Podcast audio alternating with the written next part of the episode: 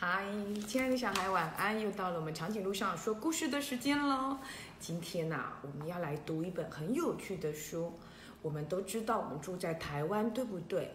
但是我们住在台湾，在很久很久很久很久，久到可能是还没有那么多人的台湾的时候，那台湾的人都在做什么呢？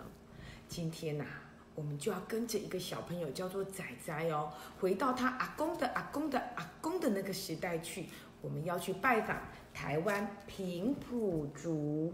平埔族呢是台湾在还没有汉人从中国过来的汉人之前，他们所居住的一个地方。那个族群呢就叫做平埔族。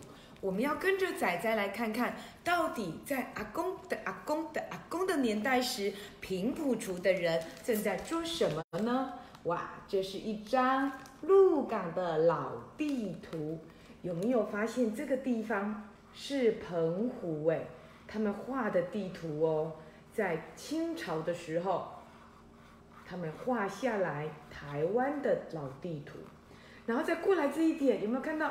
这边有鹿耳门，哦，你看那个时候土地呢还很少，然后呢有很多很多的溪流，有没有看看？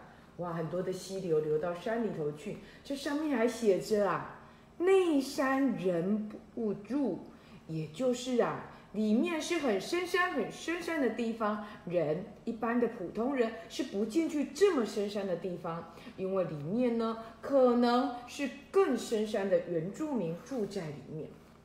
你看，他们就画了这样子的老地图来介绍台湾。这里呢，圆圆的这里就是所谓的台湾府，也就是鹿港以前是我们台湾府哦。那么我们就来看看，在阿公的阿公的阿公的那个年代的平埔族，他们的生活是怎么样的呢？哦，在两百多年前呐、他们是捕鱼哦，靠着捕鱼为主，他们会用弓箭或者是长矛来射鱼。有些人呢、也会用竹子编成的桶状的竹篓来捕鱼，那竹篓里面呢就装着倒装的刺哦。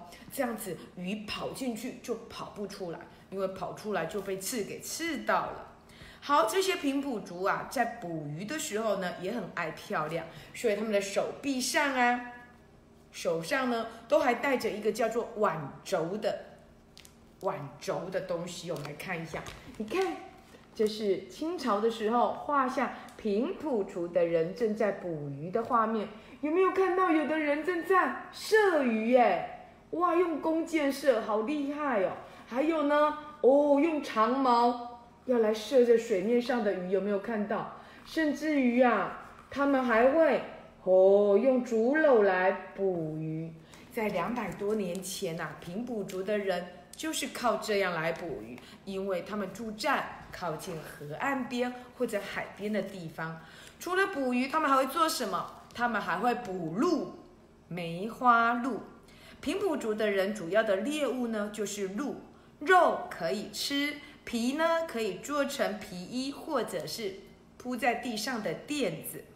平埔族啊会放猎狗去捕鹿，他们呢、会先放一把火，然后呢留一个缺口，猎人呢就围在缺口的地方。这时候啊，猎狗去把所有的鹿呢追到了这个缺口，然后猎人就可以把鹿给补起来了。他们这种补鹿的行动就叫做出草。以前我们都说过出草，以为就是原住民要这样哦，要去猎人头，对不对？事实上，出草是为了要补鹿的名字哦。我们等会来看看哦。你看这五个，有没有看到这五个？哇，五个帅哥正在捕鹿哎，有没有看到？哇，有四只、五只的梅花鹿。哦，这五只的梅花鹿呢，正在被这些年轻的男生呢来围捕，而且你仔细看哦，这年轻的男生呢，上半身是没有穿衣服的，然后在腰的地方，仔细看，在腰这里，哦，在腰这里，腰这里，腰仔细看，在腰这里呢。他们呢会穿着一种叫用竹子编成的束腰的东西，等到啊他们要结婚的时候，才会把这个束腰给剪断。那为什么他们捕鹿要穿着束腰呢？听说啊，把腰这样子细的、瘦瘦的的时候，跑得比较快。长颈鹿校长应该来穿穿看，看可不可以把腰弄得细细的，对不对？可是呢，人家原住民呢，平埔族的原住民，他把腰给勒得细细的，是为了要跑得很快，要去捕捉梅花鹿哦。好，那除了捕抓梅花鹿之外呢，他们还会去捕野牛。因为啊，平埔族啊，就从汉人那里呀，学会了使用牛只来帮忙耕作。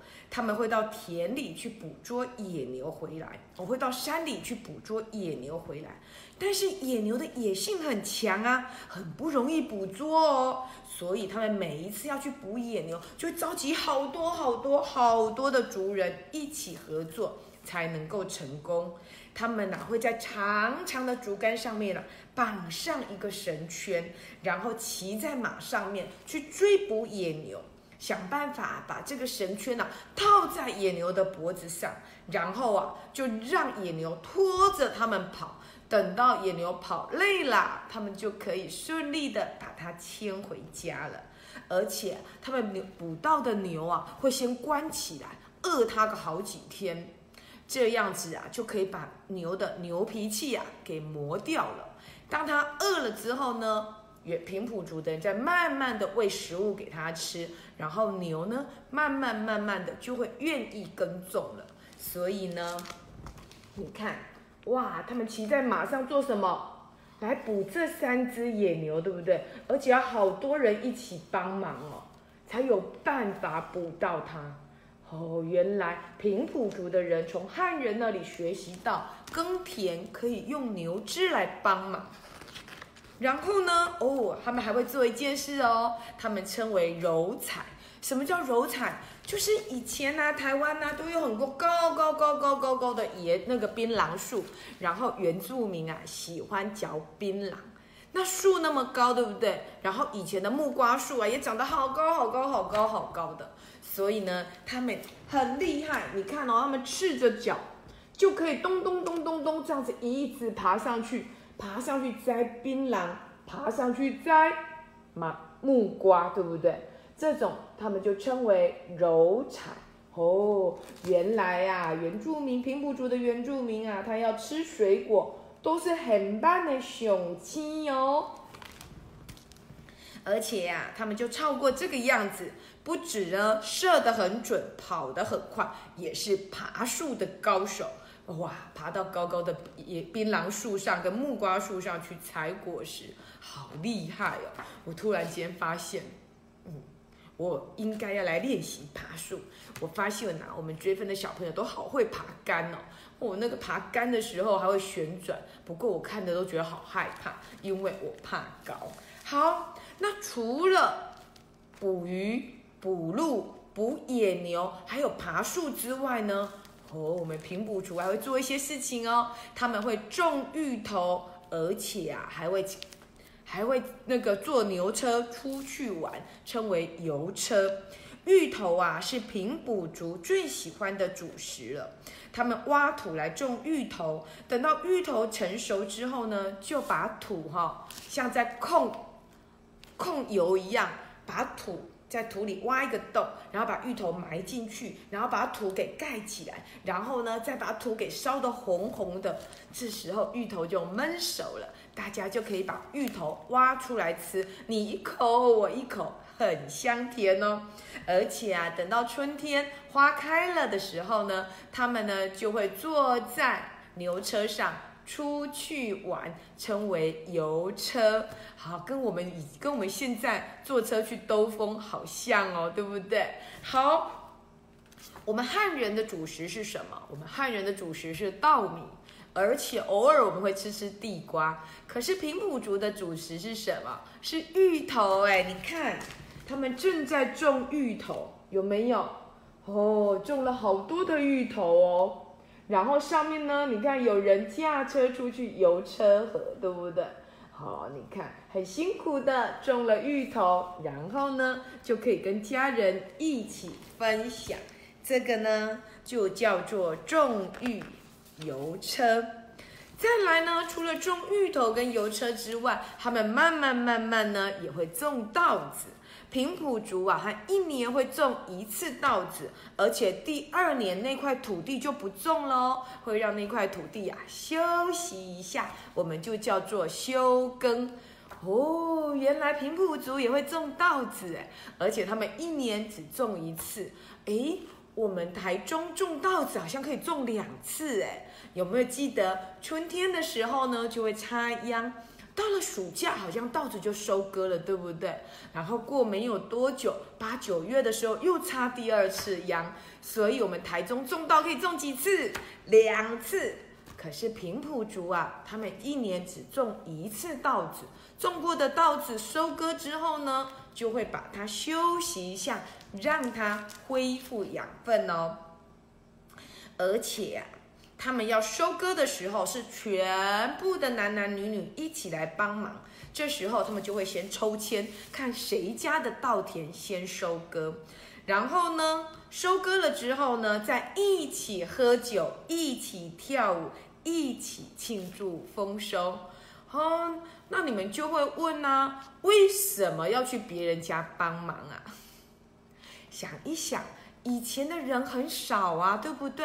而且住在一起的原住民就那么几十个人，如果你只做自己的事情，你一定做不完。你土地那么的大，但是只要互相帮忙，每个人就可以很快很快的把稻子给收割好了。你看，所有的人都在干嘛？帮忙哎！哇，我突然间觉得啊，平埔族的生活好棒哦。互相帮忙，互相学习，而且呀，收割完之后呢，你看他们收割完的稻子，也会把它挑回家去晒谷子。然后呢，收好的谷子做什么事？收好的谷子，当然就要把它储存起来啦。他们有一种叫做收谷。稻谷呢收回来之后呢，就会把它倒挂在家的附近，然后呢，在粮仓的河之间呢，就会用竹片呢把它编成墙，然后用茅草盖屋顶，底部架的高高的稻谷就放在这种河间里面，通风非常的好，所以稻谷呢很容易就干燥了。而且啊，平埔族很认真哦，也很聪明。他们用最简单的木质的煮呢来窗米，哇！青春又美丽的平埔族美女啊，他们就一面的装米，一面的唱歌，哇，感觉好像很有韵律感，对不对？所以，亲爱的小孩，你仔细去看哦。我们现在不管是阿美族的丰年祭，或者是卑南族的丰年祭，他们是不是也有一边装米，然后一边唱歌跳舞庆祝丰收呢？其实啊。听说啊，我们现在的人有好多人都有平埔族的血统，哎，嗯，说不定啊，长颈鹿校长还是个平埔族公主呢。哦，如果我是公主的话就好了，对不对？可惜我也不知道我是不是啊。但是你看呢，平埔族的美女有没有？她们就在地上挖了一个深深的洞。然后呢，就把稻谷倒进去，手上拿着一个木桩，然后就开始一边舂米，然后一边跳舞，一边呢很有韵律感的把所有的稻谷都冲干净。你看旁边的男生有来帮忙，对不对？哇，可见他们平埔族是个很会合作的民族哎，真好。我突然间觉得，嗯，不管是在古代还是在现代，人真的要互相合作，才能够让世界变得更美好。然后呢，嗯，我们就想想喽，他们住在什么样的地方呢？原来呀，台湾天气很湿热，虫很多。蛇更多了，所以平埔族他们盖的房子呢，就会把土地垫得高高的，他们在上面填土，把土夯得好实在，好实在哦。然后呢，再用石头堆石块，接着啊，就用竹编来当墙壁，用茅草来做屋顶，同心协力啊来盖房子。而且啊，平埔族会在前廊啊搭上竹梯，这样子啊上上下下就好方便哦。前后都开着门，而且房间里面没有隔间，爸爸妈妈、哥哥姐姐通通住在同一间。这样子，如果有蛇来，哦，就有人马上去救他；如果有坏人来，也马上就发现了。嗯，感觉好通风凉快哦。好热的时候就一点都不热了，对不对？因为他们那时候也没有冷气可以吹啊。我们来看看哦，你看他们是这样盖房子的，也三角形的，对不对？好，其实啊，长颈鹿校长最喜欢这种旧的房子了，总觉得它好凉快哦，而且旧的房子感觉住起来好舒服哦。哇，大家一起合作盖房子，真是非常非常的棒啊！好，我们再来看一下哦。除了这个之外呀，你们要记住喽，平埔族他们是一个族群，一个族群，一个族群住在一起。那像台湾，除了平埔族，也有很多其他的族，比如说刚刚长颈鹿像我说的阿美族啊、卑南族啊、卢凯族啊，各个地方都有不同种族的原住民住着。那平埔族跟不同族群之间有时候也会吵架，对不对？甚至于在没有发、没有稻谷或者是天气不好的时候呢，收成不好的时候，就会去嗯，为了食物而争夺。这时候，他们就会互相怎样守卫哦？他们叫做守爱瞭望，爱是这个爱字哦。有没有是这个爱哦？意思就是呢，把那个路口有人站卫兵的意思。如果有人来，他就可以吹哨子，不是吹哨子，敲锣打鼓的跟别人说：“不要睡了，不要睡了，坏人来了。”好。所以除了食衣住行呢，把这个刚刚稻米的那个仓库也要守得好好的，对不对？守仓也很重要。为了怕山上的原住民呢来盗取谷物，平埔族就会在聚落的外面呢，用竹木架成高高的凉亭，做成瞭望台，然后派出没有结婚的男生去负责守望相助哦。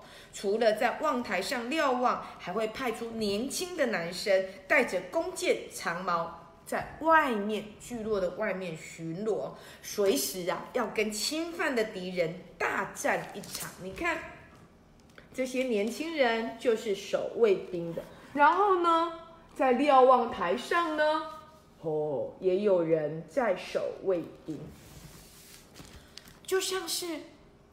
还记得上一本书，长颈鹿长颈鹿校长有说，站得越高，看得越远，所以他们就会把瞭望台搭得高高的，然后派人去那边守夜。好，除了这个之外呢，其实我觉得啊，平平埔族也有一些很有趣的风俗习惯哦，比如说啊，小孩刚出生的时候，他们就认为要到溪里头去洗一洗。啊，刚出生呢，好冷哦。可是呢，平埔族就认为溪水是很神圣的，用干净而清澈的溪水，把新生儿，就刚出生的小宝宝呢，身体擦一擦，也可以看看这个小朋友有没有四肢健全呢，有没有五只手指头，有没有五只脚趾头啦。然后呢，听说经过溪水这样子清洗过之后，孩子呢就会健康的长大。所以呢，只要是出生的小朋友，他们都在溪水里这样给他洗过去，轻轻的洗一下，应该不是泡在里面了吼，应该是水这样沾起来，轻轻的洗而已。所以呀，以前的原住民怎么样，身体都很强壮，因为他们都有在溪水里沐浴过。嗯，亲爱的小孩，如果。你跟长颈鹿校长一样不会游泳，千万不要轻易尝试跳到溪水里，让自己变得很强壮哦。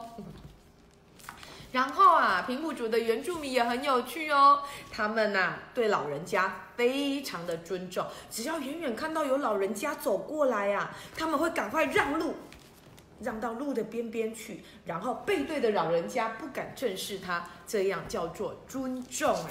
看有没有老人家走过去，这个小朋友怎样就背对着哎，然后呢，新生儿就在溪里怎样，哈洗洗水，对不对？这也是平埔族的风土民情。然后他们会这样渡溪，有没有看到？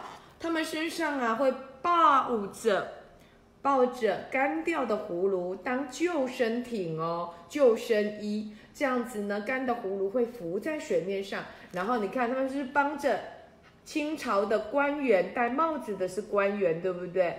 渡河，因为台湾啊有好多好多的河，那这些原住民就会帮忙做这些事情。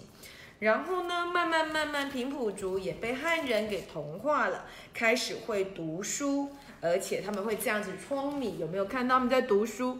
有没有看到这个小朋友为什么背对着老师？因为他正在背书。哦，亲爱的小孩，你有没有背书啊？背书的时候有没有背对着老师，然后用大声的把你要背的东西背出来呢？然后这个地方有没有看到有一些人正在舂米？哇，我们总算把平埔族大概的风土民情给介绍了一遍。有没有发现平埔族的生活跟我们其实还蛮近的，对不对？嗯，因为听说啊，我们可能有百分之二十三十四十五十六十七十八十不知道。的血缘是来自平埔族哦，就像刚刚长颈鹿校长说的，说不定我是平埔族的公主哎，诶，可是好像也没有人叫我公主啊，我还是当长颈鹿校长好了哦，说不定亲爱的小孩，你就是平埔族的公主哦。OK，今天我们认识了台湾平埔族。他们的生活点点滴滴，哇，他们会捕鱼哦，会怎样打猎？打什么猎？哇，会带放带猎狗去打梅花鹿，还会捕野牛，对不对？还会爬到槟榔树上去采槟榔，哇，还有好多，还会种芋头，还会种稻子，哦，好厉害哟，嗯。我们因为我们住在这块土地，就应该了解这块土地的历史。所以，亲爱的小孩，今天介绍台湾平埔族，有机会再跟你介绍其他的族群呢。我们今天故事说到这里结束了，下次见喽，拜拜。